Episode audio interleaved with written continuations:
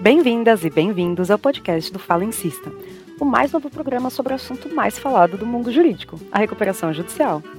No podcast do Fala Insista, você encontrará entrevistas com as principais autoridades da área, que discorrerão sobre alguns dos livros e artigos mais relevantes sobre o tema, além de compartilhar um pouco da sua experiência prática conosco.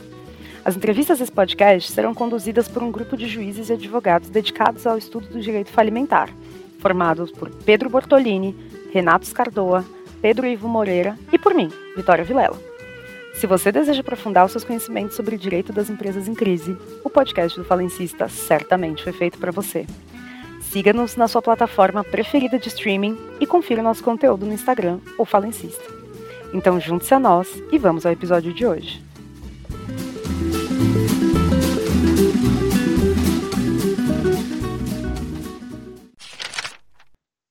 Olá, esse é o podcast do Falencista, uma iniciativa que visa promover o estudo do direito falimentar, disponibilizando gratuitamente entrevistas com as principais autoridades da área. Eu sou Renato Scardoa, advogado, e hoje terei o privilégio de entrevistar Marcelo Sacramone, um grande amigo, mas mais do que isso, um dos principais nomes e principais vozes no direito da insolvência, professor de Direito Comercial da PUC de São Paulo, coordenador do NEP, Núcleo de Estudos e Pesquisas sobre Insolvência, referência na coleta de dados e análise relevante sobre a realidade dos processos de recuperação judicial e falência em trâmite no Brasil. Sócio fundador de Sacramônio, Orleans e Bragança Advogados e um grande parecerista. Nesse episódio do podcast, o professor Marcelo Sacramone discorrerá sobre o seu mais recente trabalho, tese depositada para obtenção do título de livre docência em Direito Empresarial na Pontifícia Universidade Católica de São Paulo, obra ainda não publicada, mas que será certamente uma das principais referências para todos. A obra chama-se A Recuperação Judicial dos Objetivos ao Procedimento, Incentivos Regulatórios do Sistema de Insolvência Brasileiro. Professor Marcelo Sacramone, seja muito bem-vindo ao podcast do Falencista. Obrigado, é um prazer vir ao podcast O Falencista. Agradeço o convite, tanto na pessoa do excelentíssimo senhor doutor Pedro Bortolini, como do querido amigo do Renato Scadoa. É um enorme prazer debater essas minhas ideias da tese, mas não só o que eu entendo como relevante no direito de insolvência brasileiro. Professor Marcelo, uma pergunta que a gente faz para todos os nossos convidados é a primeira delas: como o direito entrou na sua vida? Como o direito empresarial entrou nela e especificamente o direito falimentar. Pois é, curioso isso. eu, eu já era mestre e especificamente eu era doutorando em direito empresarial quando passei no concurso da magistratura do Estado de São Paulo, em 2007 para 2008. Mas a pergunta até antes disso, né, como a parte do direito empresarial veio para mim. Então, eu acho que na São Francisco, eu me formei em 2004 na São Francisco, a matéria de direito empresarial era absolutamente importante e existia à época seminários que estimulavam os alunos a basicamente estudar temas referências na matéria e conferir uma monitoria para os próprios outros alunos da turma. Isso fazia com que nessa matéria específica, que começava no segundo ano da faculdade, o aluno tivesse não só o contato direto com textos emblemáticos, com textos instigantes da matéria, como pudesse, como poderia relacionar isso à própria docência já na época. Existia em direito romano, que eu não era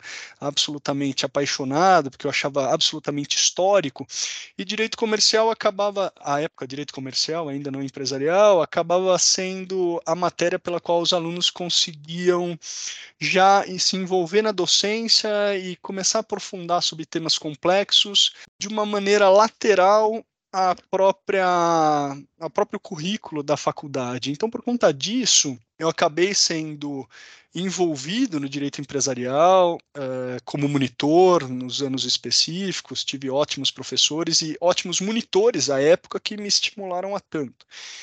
E eu fiz mestrado direto da São Francisco, já em 2004, e depois eu fiz o doutorado direto do mestrado em seguida. E quando eu estava prestando o concurso para ser magistrado em 2007 para 2008, né, assim que deu os três anos de desempenho da atividade jurídica, era a condição pela emenda 45, uh, o direito empresarial já estava na minha vida, eu já era professor e estava no doutorado.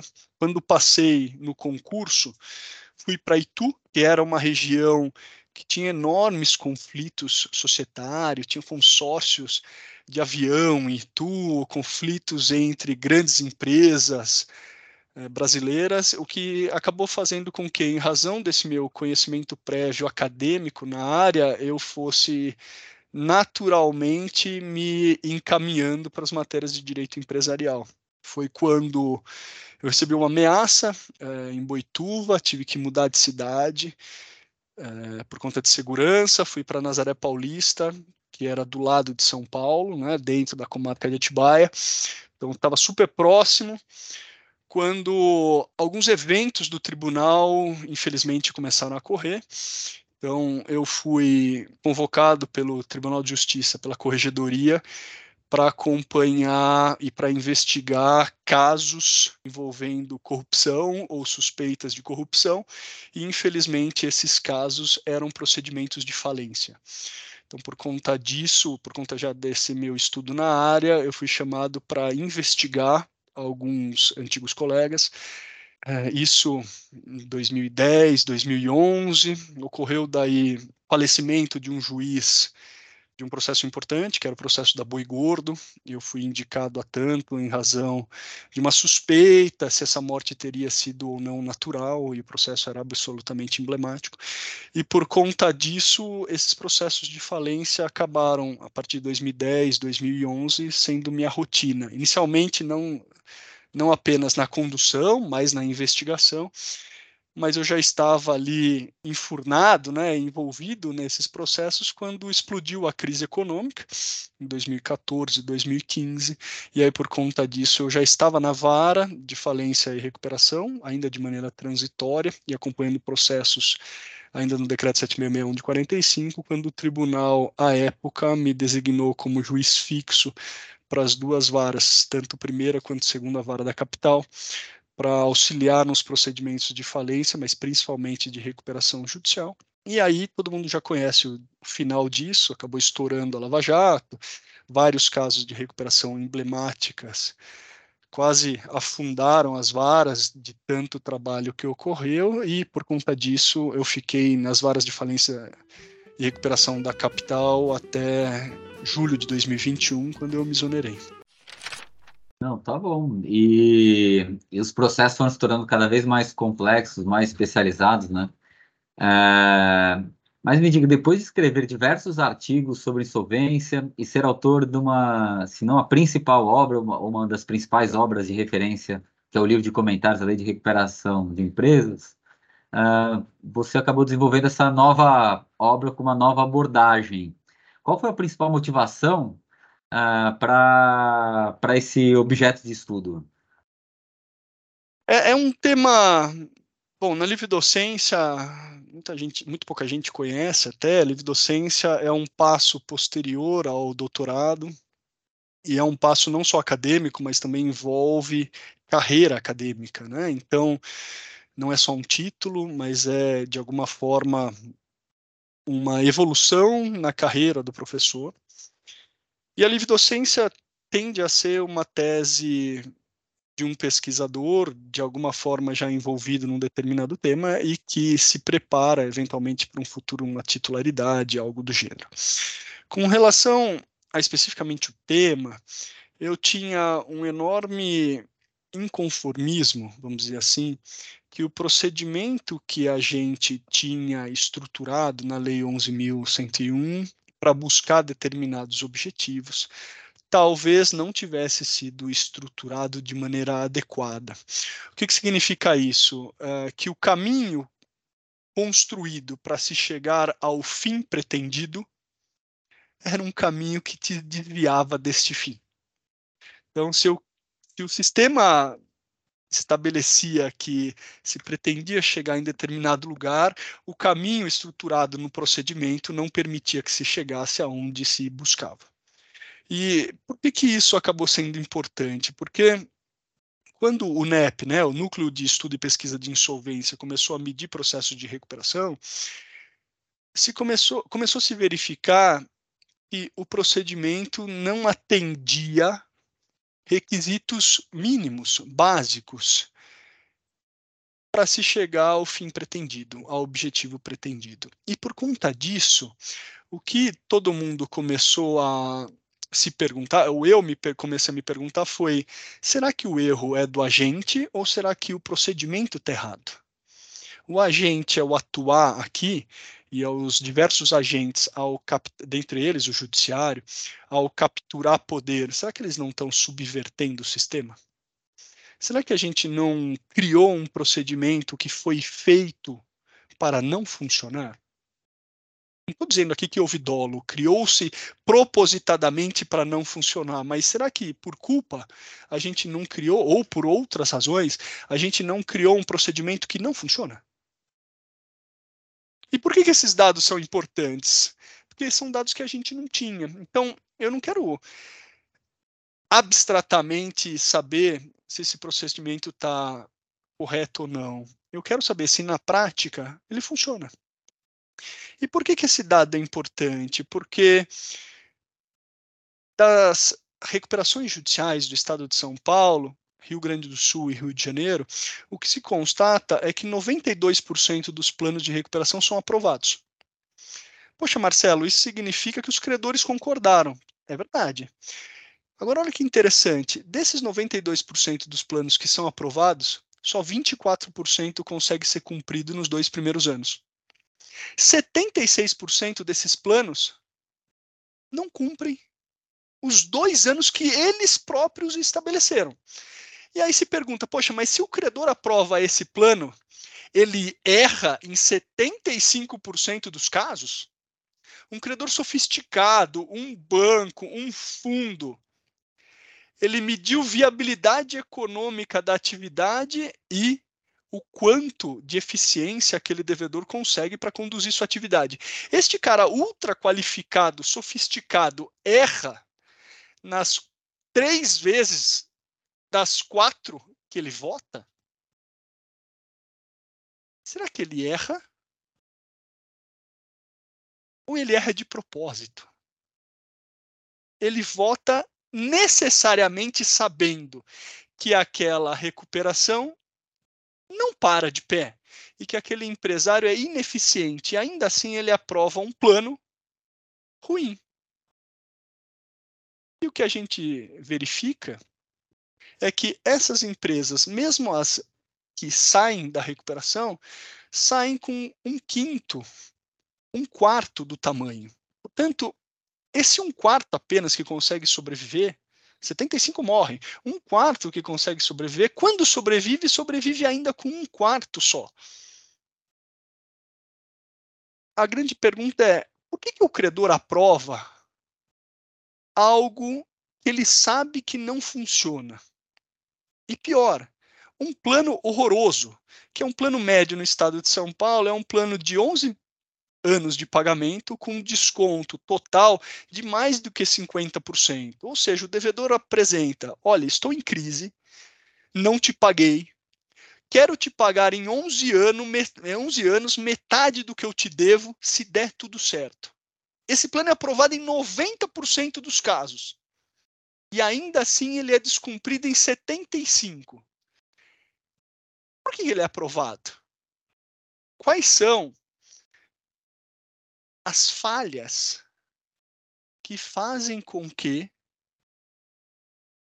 o credor não avalie efetivamente a viabilidade econômica do devedor ou da atividade e a recuperabilidade do devedor? Quais são os estímulos que a legislação está fazendo?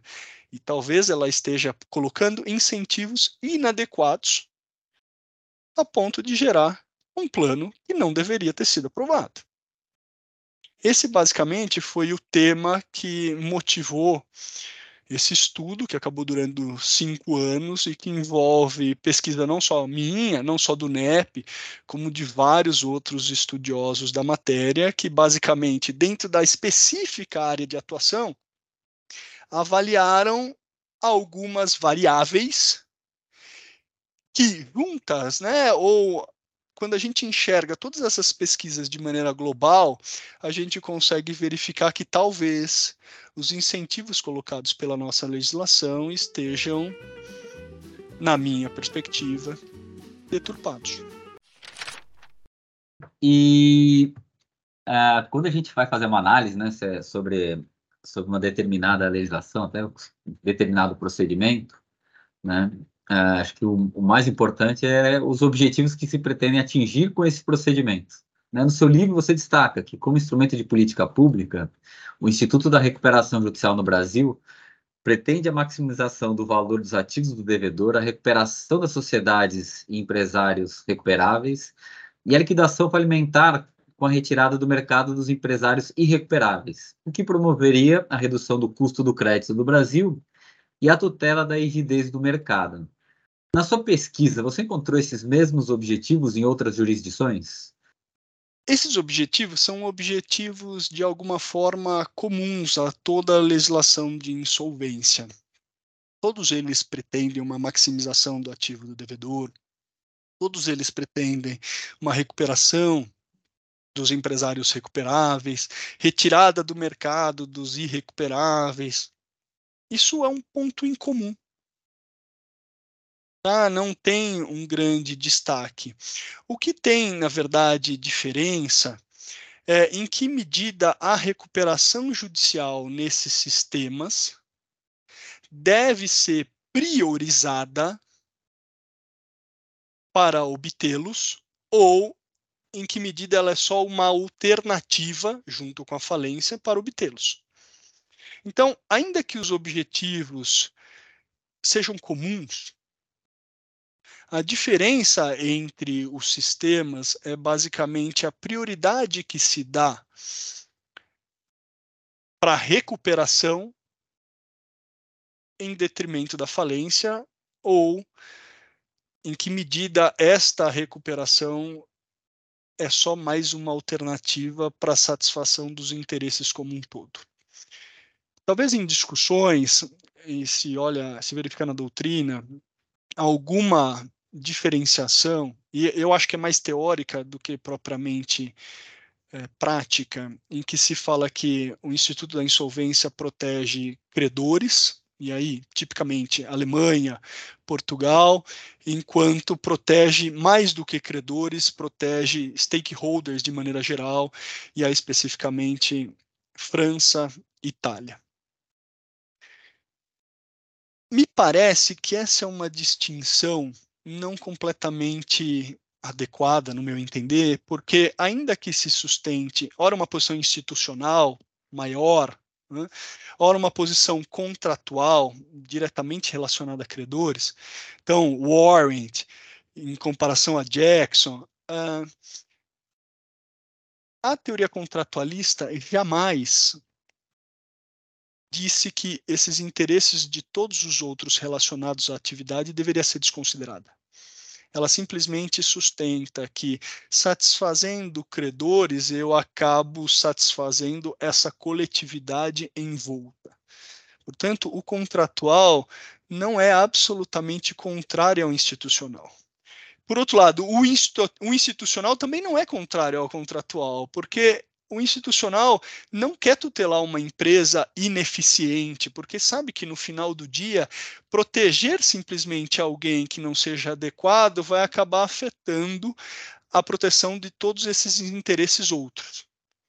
Me parece, e esse talvez seja uma das, um, um dos temas abordados no livro, é que esse conflito, me parece, institucional contratual,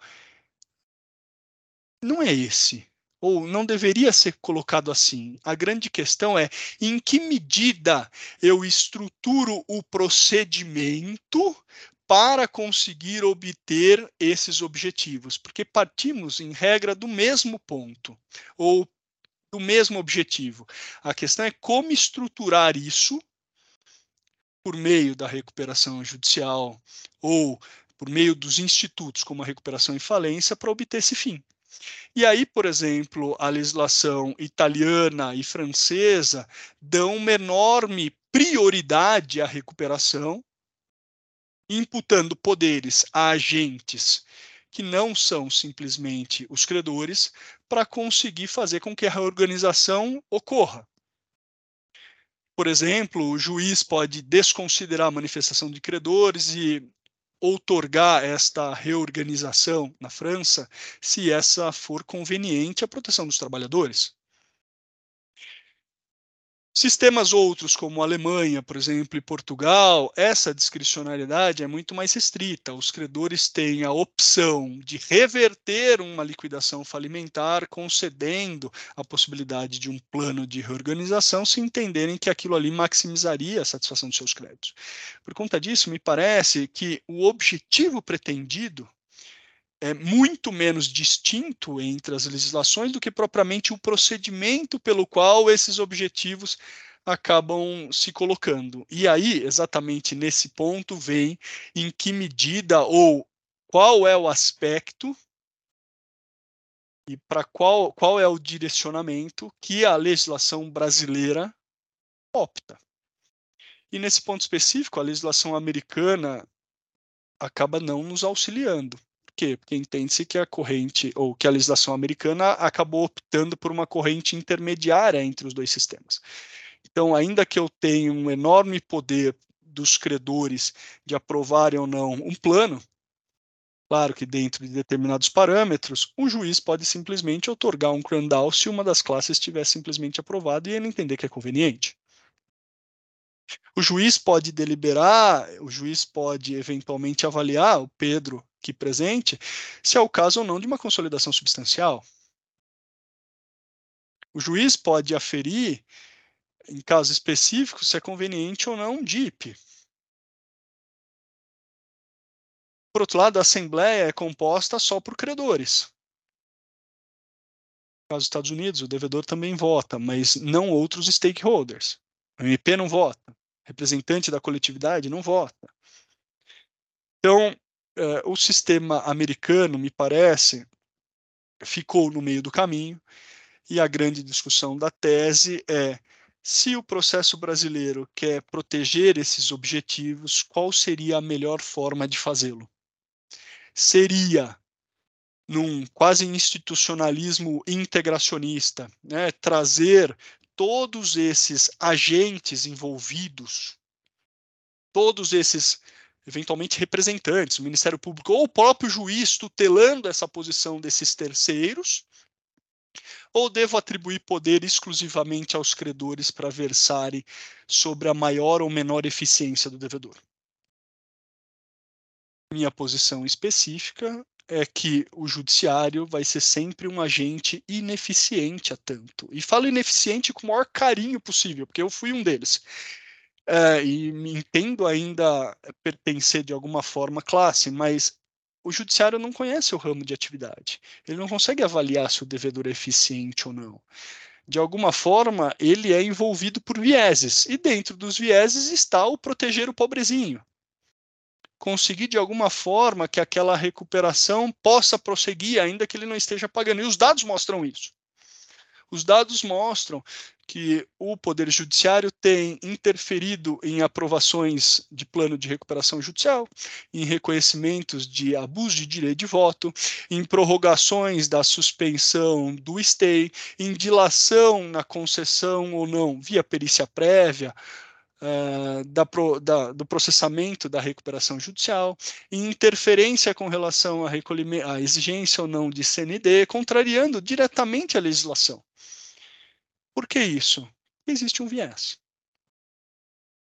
E nesse viés, e estou dizendo que absolutamente de boa fé, tá? esse viés, é quase inconsciente, de proteger de alguma forma o desenvolvimento daquela atividade, mas pode ser, pode ser, não estou dizendo que é, mas pode ser uma atividade ineficiente que só está consumindo recursos em detrimento dos próprios envolvidos que ele procurava proteger. E aqui eu falo poder judiciário, mas uh, isso envolve também os outros delegados. Então, o administrador judicial, da mesma forma. O Ministério Público, da mesma forma. Percebam que isso é super curioso e talvez seja importante. Enquanto a recuperação judicial está ocorrendo, existe uma proteção enorme a diversas questões relacionadas à preservação desta atividade, mas mais que isso, da própria recuperanda. Mas, em compensação, quando a falência é decretada, existe uma sanha de responsabilização em face do devedor falido barra sócios. E aqui eu cito inúmeros exemplos. Quebra de trava bancária. Não se discute aqui uma ampliação da trava, se discute a quebra. Se discute aqui se o bem é essencial, ainda que não de capital, para impedir que se retirem ativos. Por outro lado, na falência, o outro lado da moeda, em que o viés acaba mudando, é, rapidamente se discute, a, de alguma forma, a ampliação da possibilidade de responsabilização de sócios e devedores, é, de responsabilização de administrador, possibilidade de desconsideração da personalidade jurídica, uh, hoje, uh, possibilidade de extensão da falência. Portanto, temos vieses, ora punitivos, ora permissivos. Mas o fato que, dentro dessas oscilações, que é natural, humana, eu acabo perdendo a noção de que se eu não tutelar a eficiência, no final do dia, aquele interesse que eu procuro preservar vai ser prejudicado. E a grande questão é como estruturar um procedimento para que se consiga, por meio da recuperação ou da falência, se proteger desses interesses ao final do período e não imediatamente. Como eu consigo fazer com que essa cooperação entre agentes, devedores e credores, coordenada pelo juiz, mas não feita por ele, possa gerar um maior resultado de eficiência econômica, porque essa eficiência econômica vai acabar tutelando os interesses me parece, de toda a coletividade que se procurava pela lei, e aqui acho que não tem discordância, né, e tem o texto da Sheila até sobre preservação de empresa, e ela entende esse conceito institucional, me parece que não existe, é, e eu concordo integralmente, eu acho que não existe discordância nesse ponto, que a lei foi feita para preservar o interesse de todos. A grande questão é de que forma o procedimento pode ser estruturado para que esse interesse maior consiga ser protegido. Para alguns, seria trazer esses diversos interessados para dentro de um procedimento, o que é natural da teoria institucionalista, integracionista, inclusive, com que, que eles possam colocar os interesses de discutir as questões, o trabalhador numa assembleia discutindo eventualmente se aquela empresa deve ou não ser recuperada, é um dos exemplos disso. Minha posição é que isso é absolutamente ineficiente, porque por mais porcaria que seja aquele empresário na condução do seu empreendimento, os credores vão sempre aprovar um plano que garanta os empregos dele ainda que essa proteção desse emprego seja, ao final do período, pior para ele, que vai ficar sem atualização, sem reajuste, eventualmente com os salários inadimplentes, mas ele é uma pessoa, me parece, enviesada e que não é o maior incentivado a tanto, porque afinal a recuperação ele consegue ser satisfeito na maior medida do seu interesse, na falência, ele perde o emprego. Portanto, ele não é um agente economicamente eficiente, com interesses claros, para proteger efetivamente esta questão e avaliar quando a empresa é ou não eficiente. Os credores, por outro lado, e o próprio devedor, me parecem que são os agentes com maior incentivo para buscar as informações adequadas para conseguir avaliar essa eficiência. Por quê? Porque uma decisão errada implicará que eles vão receber menos.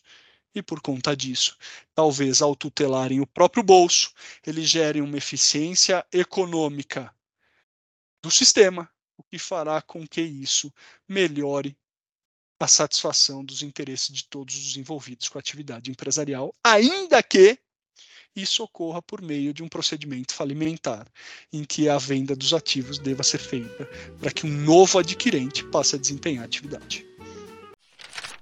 E no, no seu trabalho você destaca né, que acho que muito dessa eficiência passa pela atribuição de poder que deve ser feita àqueles que uh, a quem deve ser tomadas as decisões, né? Uh, na sua na sua visão, você acredita que no sistema brasileiro essa alocação de poderes ela é bem distribuída? É, e de que forma é, essa falta de alocação pode efetuar, é, pode prejudicar a eficiência do processo? É, eu partindo do pressuposto, pressuposto não, aqui foi construído, mas que os agentes mais eficientes são, aquele que, são aqueles que sentem imediatamente no bolso a eficiência ou não do devedor, e, portanto, devedor e credor, eu preciso fazer com que, isso é teoria dos jogos pura, eu preciso fazer com que, em jogos não repetitivos, né, ou seja, eles não vão fazer a mesma recuperação judicial dez vezes no ano para saber como cada um joga. Eles vão ter uma. Aquele devedor vai pedir uma vez a recuperação. Agora está na moda, duas, mas depois de cinco anos, então continua sendo jogos isolados. Eu preciso criar incentivos para que eles cooperem entre si. E para que essa cooperação ocorra, é, me parece que ao longo de todo o procedimento, os incentivos precisam estar adequados para que cada um consiga, através de uma tutela do interesse próprio, por amor ou na dor, gerar eficiência. Então, acho que e isso foi feito no trabalho, né? O procedimento é dividido em três fases. Então, fase postulatória, fase de negociação e fase deliberativa. Na primeira fase, é, chamada de fase postulatória, a primeira questão é quem pode pedir recuperação do devedor? E aqui na nossa lei, só o devedor pode pedir. A pergunta é: é. Ah, Marcelo, por que a lei fala isso? Por quê? E se o interesse é do credor que vai sentir no bolso, e o credor pode pedir a falência do devedor, por que ele não pode pedir a RJ do, deve do devedor? Ah, Marcelo, porque o sistema brasileiro, ao contrário do sistema alemão e do sistema português, é dúplice. Então, se o credor quiser acelerar o pedido do devedor, ele pede a falência. Ele não pede a falência no sistema brasileiro. Por que não? Porque ele pode conseguir. E se ele falir aquele devedor, ele nada recebe. Então, quando a gente olha na prática os números, não faz sentido esse incentivo pela lei. Isso é a tese. Na prática, essa disposição abstrata é irracional. Por quê? Porque a falência nada recupera. Então, o credor não pede. E o Brasil, essa jabuticaba em que estamos, é basicamente um sistema em que existe mais recuperação do que falência. É lógico. E por quê? Porque a falência é zero. Portanto, isso jamais vai incentivar o devedor. Pelo contrário, o devedor pede RJ e fala: você vota favorável, porque senão eu quebro, hein? Porque não faz sentido. Então, por conta disso, parece que um dos ajustes primeiros da legislação é o credor tem que ter incentivo para pedir recuperação do devedor.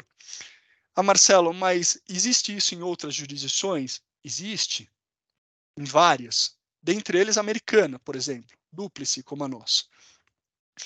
Ah, mas o credor vai pedir? Não vai pedir. Mas pelo menos o devedor vai ficar com medo de que peçam, e aí ele se antecipa, cria um incentivo positivo. Segundo, o dever legal de requerer recuperação. Poxa, no Brasil, está lá, 105, tem dever de pedir a autofalência, mas a jurisprudência acabou atenuando, dizendo que é um direito, não é uma obrigação, não ônus. Poxa, por que não? Ele não tem responsabilidade de se prejudicar o ativo de terceiro? Tem. Na nossa legislação não é absolutamente claro e talvez devesse ficar, que é o deep insolvency, né? Então, por que não responsabilizar o devedor por não pedir e deteriorar a situação de crise econômico-financeira do devedor, reduzindo os ativos do devedor? Porque aqui eu tenho um incentivo absolutamente diferenciado, que é o seguinte: olhem só, Imagine que eu estou em crise. Meu ativo não é suficiente para satisfazer o passivo. qual é o meu estímulo aqui? O meu estímulo é entrar em negócios cada vez mais arriscados. Porque se der certo, talvez eu recupere alguma coisa. Se der errado, eu como sócio, não perco nada, porque afinal aquele ativo vai ser consumido. Então eu tendo cada vez mais a atrasar os meus pedidos e não pedir uma reestruturação de modo geral, porque para mim o resultado é zero. Por outro lado, eu tenho todo o estímulo a arriscar e a perder cada vez mais o meu dinheiro. Por conta disso, precisamos criar um incentivo para que esse devedor se antecipe aos pedidos, fazendo com que a crise não se deteriore. Ainda na fase postulatória, existe uma questão de crise. Então, qual é o parâmetro de crise? Se o credor vai poder pedir a recuperação do devedor, ele pode pedir quando? No direito brasileiro, para as empresas em geral, não existe parâmetro de crise devedor pode simplesmente declarar uma crise e pedir.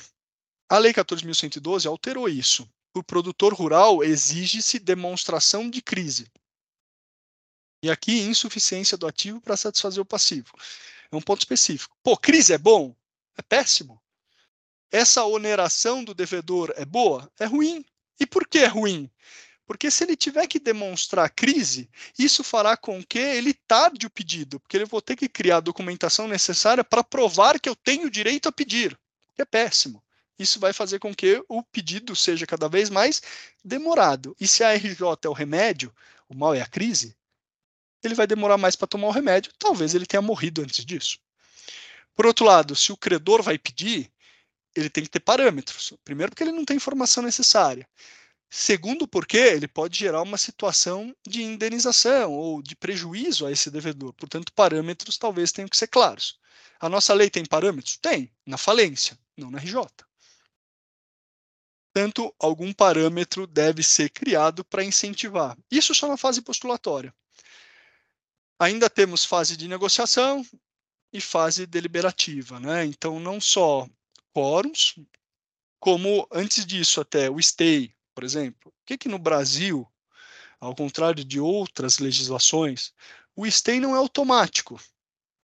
Ele decorre da decisão de processamento. Na RE, agora, na recuperação extra, ele é automático, mas na RJ não. Ah, Marcelo, ele não é automático. Inclusive, criou-se o procedimento de perícia prévia tanto para avaliar se aquele devedor não está abusando. Tudo bem, mas eu estou protegendo daí a fraude em, compensa, em detrimento do cara de boa fé, que fez rapidinho e que está com a corda no pescoço e precisa recuperar. Demora 81 dias, em média, para ver o deferimento do processamento de uma recuperação. Em 81 dias, ele já perdeu os ativos. Qual a vantagem disso? Ah, se previne a fraude? Errado.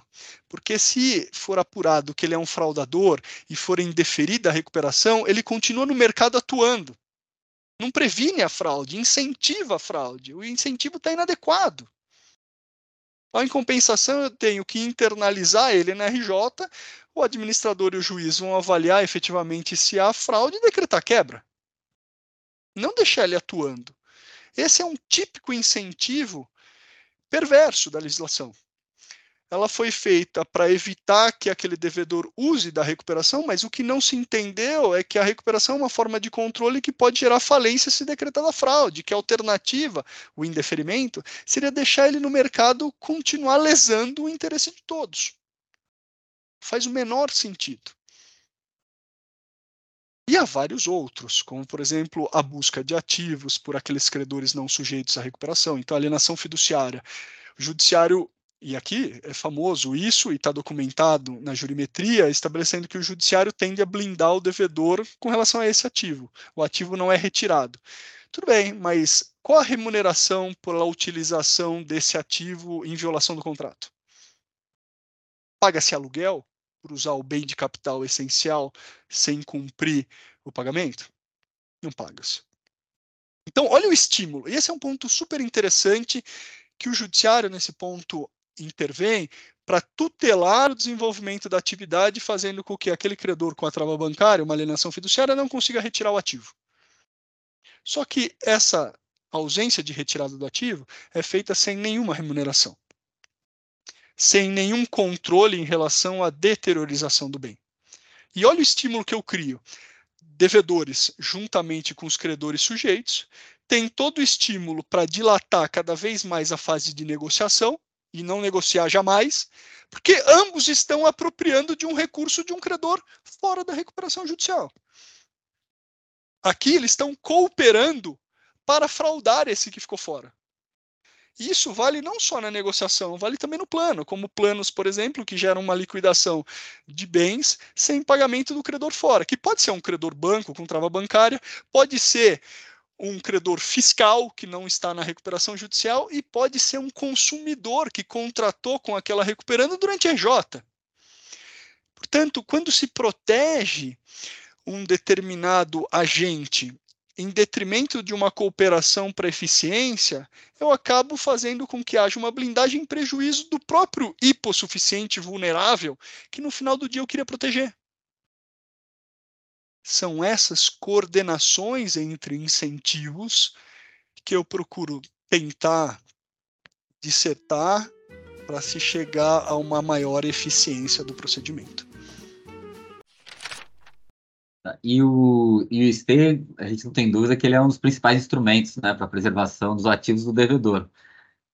E é um tema um pouco polêmico, né, porque ele gera não só benefício para o devedor, mas também para credores menos estruturados que poderiam chegar depois uh, numa eventual uh, né, tentativa de persecução dos, dos, credores mais estruturados.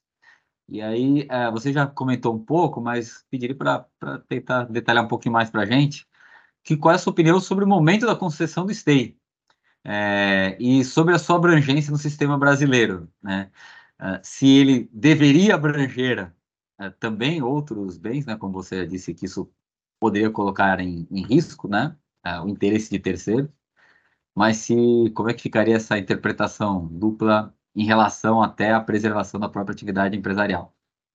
Veja, o STEI, no meu, entendi, no meu entender, é, ele primeiro, ele é uma prática absolutamente disseminada no mundo.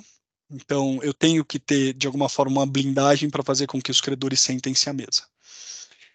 Uh, ao contrário do restante do mundo, o stay aqui no Brasil não é automático, né? ele é condicionado a uma decisão de processamento. No resto do mundo, isso só acontece em procedimentos de via única, por exemplo, Alemanha, Portugal, em que se decreta a falência do devedor, e por isso ele não seria automático, e decretada a, a insolvência, esse stay começaria. Uh, mas sempre em que há via dúplice, né? esses requisitos são automáticos e o parâmetro americano é um exemplo disso. A segunda questão, e, e, tem que ser automático, e não faz sentido eu avaliar se essa suspensão deve ou não ocorrer quando há uma liberdade ao autor de pedi-la. Por outro lado, o segundo ponto é quanto dura isso? E aqui o sistema brasileiro copia o sistema francês, né? mas no restante das legislações não há tempo de duração para o stay. Aí você fala, pô, Marcelo, mas daí vai ficar eterno. Nossa lei hoje já é 450 dias na prática e era 180 dias improrrogável antes da alteração. Se eu falar que não tem stay nenhum, uh, ou que não tem tempo para esse stay, talvez fique eterno. É verdade, mas não é porque há dois erros que se faz um acerto.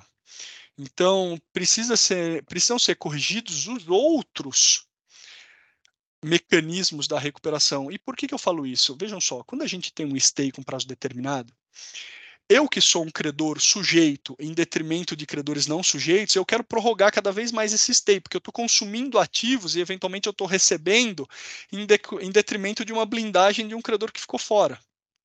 Eu, devedor, que não estou pagando nenhum credor sujeito à recuperação, quero que esse stay se prorrogue eternamente, eventualmente, porque eu vou ficar eternamente sem pagar. Enquanto isso, eu vou fazendo caixa. Em compensação, se eu sou um credor extraconcursal, tenho um stay enorme, o judiciário me blindando para não tomar nenhum ativo durante esse stay, eu fico basicamente extorquido no processo. Péssimo. Agora, um stay com prazo determinado, vejam só, tanto um stay infinito com o procedimento que a gente tem seria uma extorsão total, mas um stay determinado faz com que os credores não negociem, porque ele prefere estourar esse período de stay, porque daí as execuções vão voltar imediatamente a correr. Porque daí ele pode passar a perna no coleguinha, que também está sujeito à recuperação. Por quê? Porque ele é um credor mais sofisticado e vai chegar primeiro na execução. Faz sentido.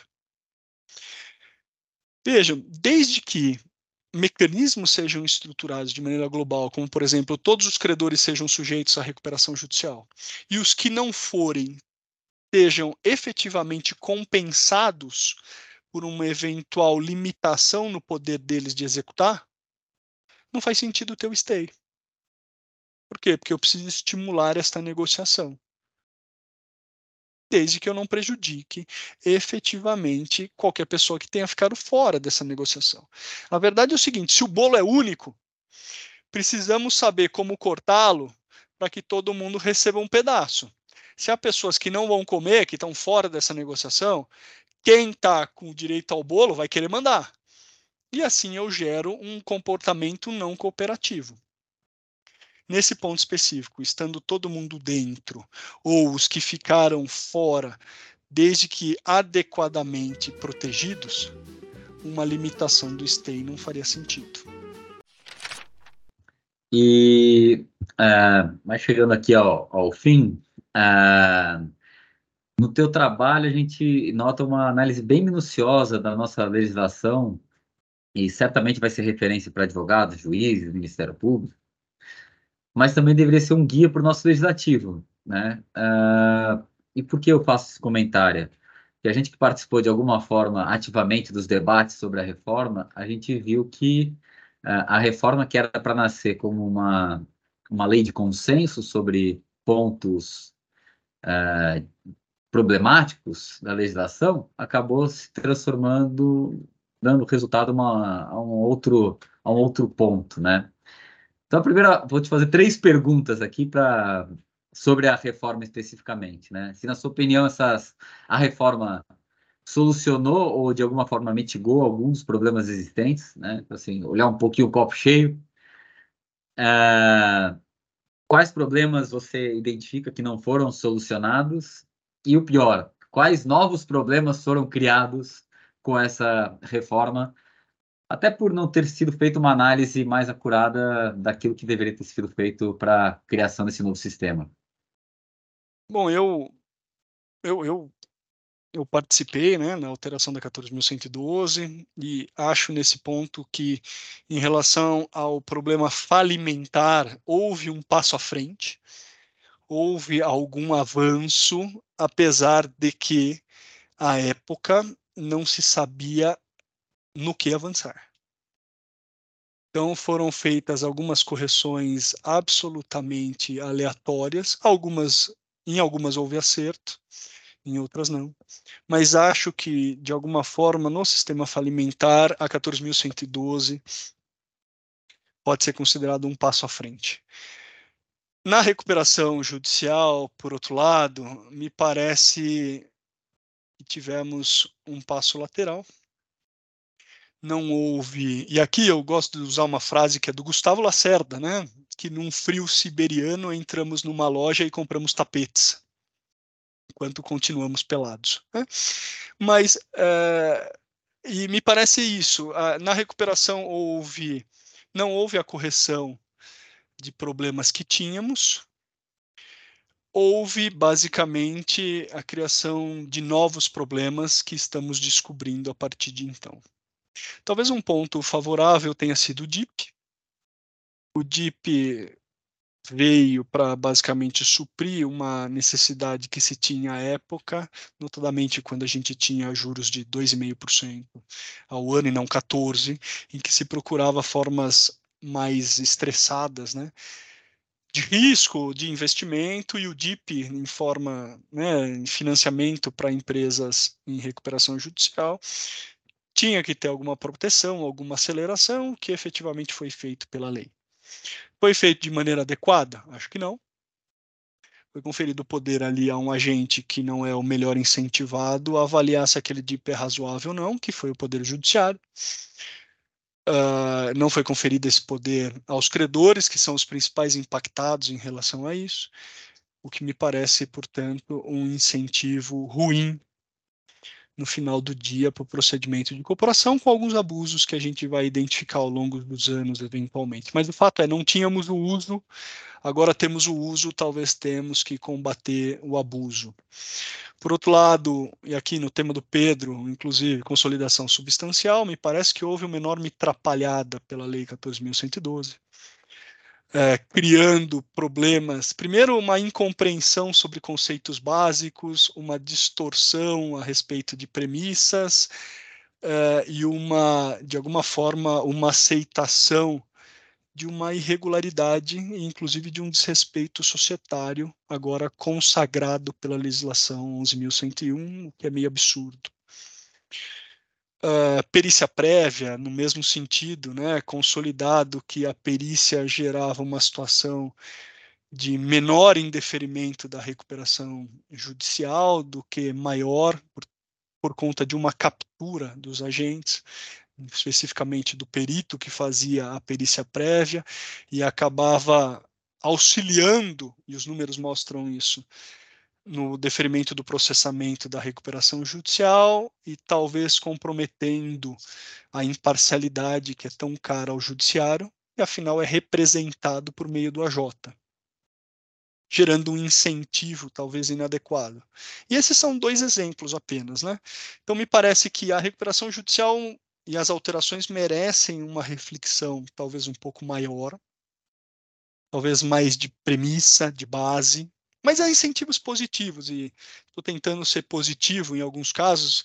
No meu entender, a liquidação substancial prevista né, no 73 como hipótese de convolução de falência é algo ultra positivo. Criou-se uma ordem de pagamento uh, na falência. O plano alternativo trabalhoado, tal, mas de alguma forma pode ter criado um primeiro passo para a credor apresentar plano de recuperação, que me parece um ponto importante. Então, de alguma forma, eu acho que na recuperação as mudanças poderiam ser melhor refletidas. Mas acho que a gente tem uma legislação adolescente e que espero que ela amadureça enquanto a gente ainda está vivo e principalmente enquanto o Brasil economicamente ainda está vivo.